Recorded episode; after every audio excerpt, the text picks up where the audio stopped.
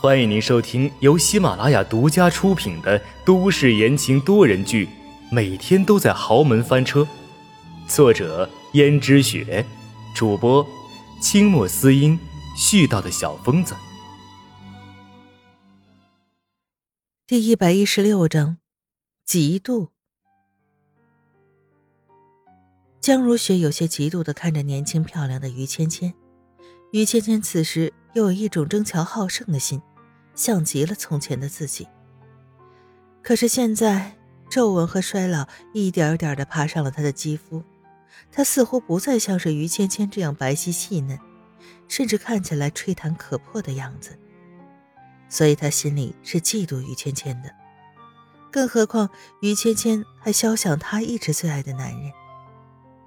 但是现在他实在没有办法。于芊芊此时心高气傲。又一心想要得到阎洛北，是他最合适不过的工具、棋子。他现在只好帮着于芊芊。如果于芊芊能够嫁给阎洛北的话，那他自己就不用担心阎洛北跟其他的女人了。想到这里，江如雪低头看了看自己那做工精致的镯子，对着于芊芊循循善诱道：“你不知道吧？”这男人啊，哪里是一天就能打动的？你呀，要慢慢深入他心里，这样才赢得。比起那种一见钟情的，日久生情还是来的更加靠谱些。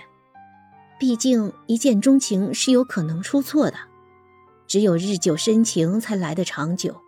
这个道理难道你不明白吗？于芊芊似懂非懂的说：“你的意思？”就是让我想办法让阎洛北对我日久生情。江如雪道：“你还不算太笨。”江如雪低下头看了看自己的镯子，又想到了那个精致的怀表。没想到阎洛北竟然把那个怀表都送给了温思思，还真是抬举他。而自己这个旧爱已经早就被抛于脑后了吧？像于芊芊这种胸大无脑的，阎洛北也不会真的放在心上。关键是自己好把控啊。但是像温思思这样，表面上温顺，实际上却很难把控的，他根本就不考虑。更何况她是自己的儿媳妇儿，也只能是自己的儿媳妇儿。如果他有别的想法的话，那就只能自取灭亡了。江如雪安抚道。我认识他的时间比你长，我对他了解一些。他是一个不容易被打动的人，但是，一旦被打动了，他就会全心全意的，眼里只有你一个，你明白吗？所以啊，你要有点耐心。像这样优秀的男人不多见了吧？既然不多见，那你就要好好把握了。于芊芊想了想，好像的确是这样。越是优秀的男人越难搞定，他妈不是说吗？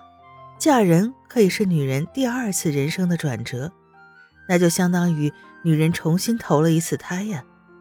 自己一定要找个优秀的男人。这样想着，于芊芊默默的点头。一个普通的小区内，一个房间里，轩轩正把自己的整个身子埋在被子里。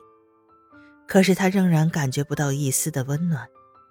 虽然现在才深秋，并不算是最冷。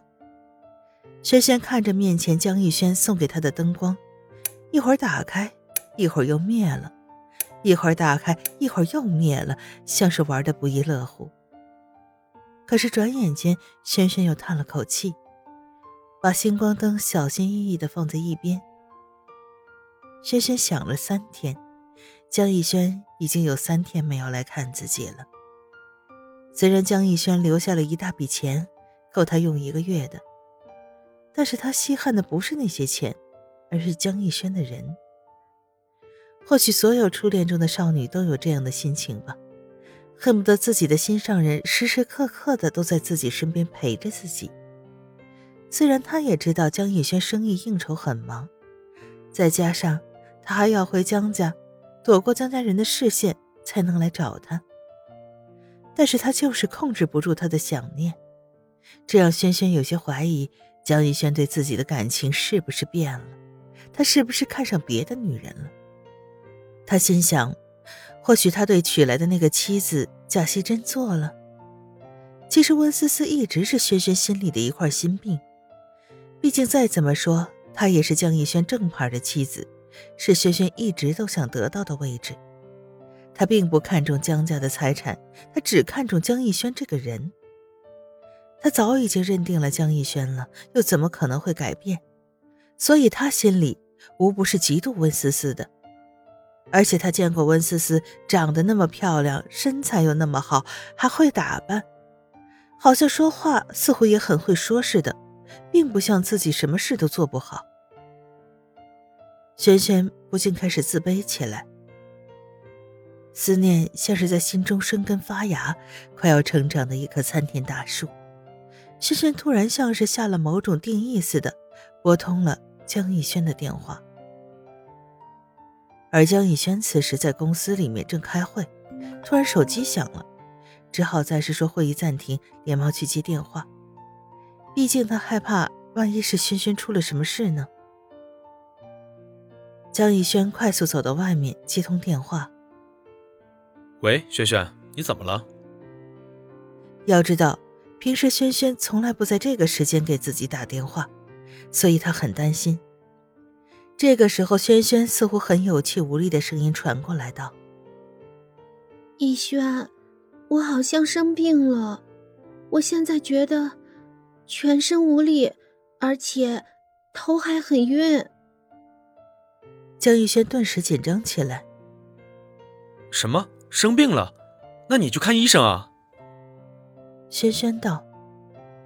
可是，我觉得浑身无力，好像脚都抬不起来了。逸轩，你现在工作是不是很忙啊？对不起，我打扰你了。轩轩，你别说这样的话，你生病了就一定要去看医生。突然，江逸轩又想起轩轩吃药好像很怕苦，于是道。轩轩，你等一下，等我开完会，马上过来。电话那边，轩轩的嘴角露出一丝笑容，看到了江逸轩还是很在意他，于是道：“嗯，好，我知道了。”轩轩，你要是实在撑不住了，就给我打电话。说完，江逸轩就挂掉了电话，然后很简单的把几个会议内容说完，在众人惊讶的目光中。快步的走向了自己的车，然后开去了轩轩的家。他期间还在公路旁停下来，买了一袋轩轩最喜欢吃的糖放在车上，然后开着车来到轩轩住的小区门口。这个小区看起来很普通，就连轩轩住的房子也很小，但是布置的很精致。本来江逸轩不愿意轩轩受苦，想给他找一个高档的小区或者更高档的房子。